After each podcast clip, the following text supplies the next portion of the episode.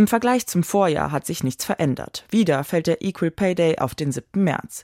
Bis zu diesem Tag müssen Frauen, symbolisch gesehen, arbeiten, um genauso viel zu verdienen wie Männer im vergangenen Jahr. Wir haben eine Lohnlücke von 18 Prozent. Und das ist, wenn man ehrlich ist, zum Himmel schreiende Ungerechtigkeit. Grünen-Chefin Ricarda Lang macht einen Tag vor dem Internationalen Frauentag deutlich, dass Gleichberechtigung in vielen Bereichen, so auch im Berufsleben, noch lange nicht erreicht ist. Warum Frauen im Schnitt 18 Prozent weniger verdienen als ihre männlichen Kollegen, die Gründe sind vielfältig. Häufiger arbeiten Frauen in Berufen, in denen geringere Löhne gezahlt werden, wie im Gesundheitswesen oder im sozialen Bereich. Dazu sind sie seltener in Führungspositionen und öfter als Männer in Teilzeit tätig. Hinzu kommt, dass sie häufigere Auszeiten aus dem Berufsleben nehmen, etwa zur Kinderbetreuung. Ungleiche Bezahlung sei ohne Berechtigung, findet Bundesfamilienministerin Lisa Paus. Eine Pflegerin, die im Schichtdienst arbeitet, leistet mit Sicherheit die gleiche körperliche Arbeit wie beispielsweise ein Bandarbeiter bei einem Autobauer. Vor allem im Alter nehmen unterschiedliche Gehälter zwischen Mann und Frau zu. Jahreseinkünfte liegen dann bei Frauen um knapp 30 Prozent niedriger als bei Männern.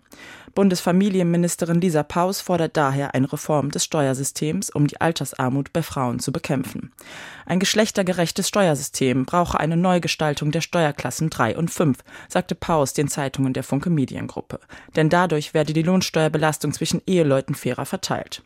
Einen ersten Erfolg zur Angleichung von Lohnunterschieden gab es Mitte Februar.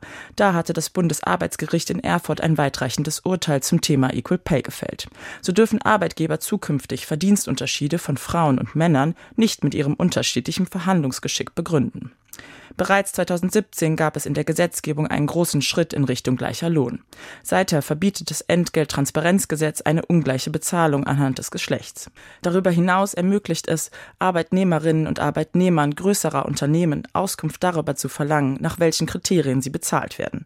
Bundesarbeitsminister Hubertus Heil von der SPD kündigte dazu weitere Maßnahmen an. Nämlich, dass im Zweifelsfall gegen Lohndiskriminierung auch vor Gericht besser geklagt werden kann, indem man beispielsweise auch eine Gewerkschaft oder eine Organisation für sich klagen lässt, wenn man allein oft zu schwach ist, sein Recht durchzusetzen oder ihr Recht durchzusetzen. Eine Weiterentwicklung des Entgelttransparenzgesetzes sieht auch der Koalitionsvertrag von SPD, Bündnis 90 Die Grünen und FDP vor.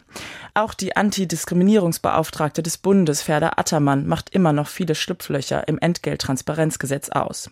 Ihr leuchte es nicht ein, wieso Frauen kein Recht hätten, Auskunft über eventuelle Lohnungleichheiten zu bekommen, nur weil sie in einem kleinen Betrieb arbeiten. Ungleicher Lohn, das sei Diskriminierung per Gesetz. Eine nächste Berichterstattung zur Weiterentwicklung des Gesetzes will die Ampel im Sommer vorlegen.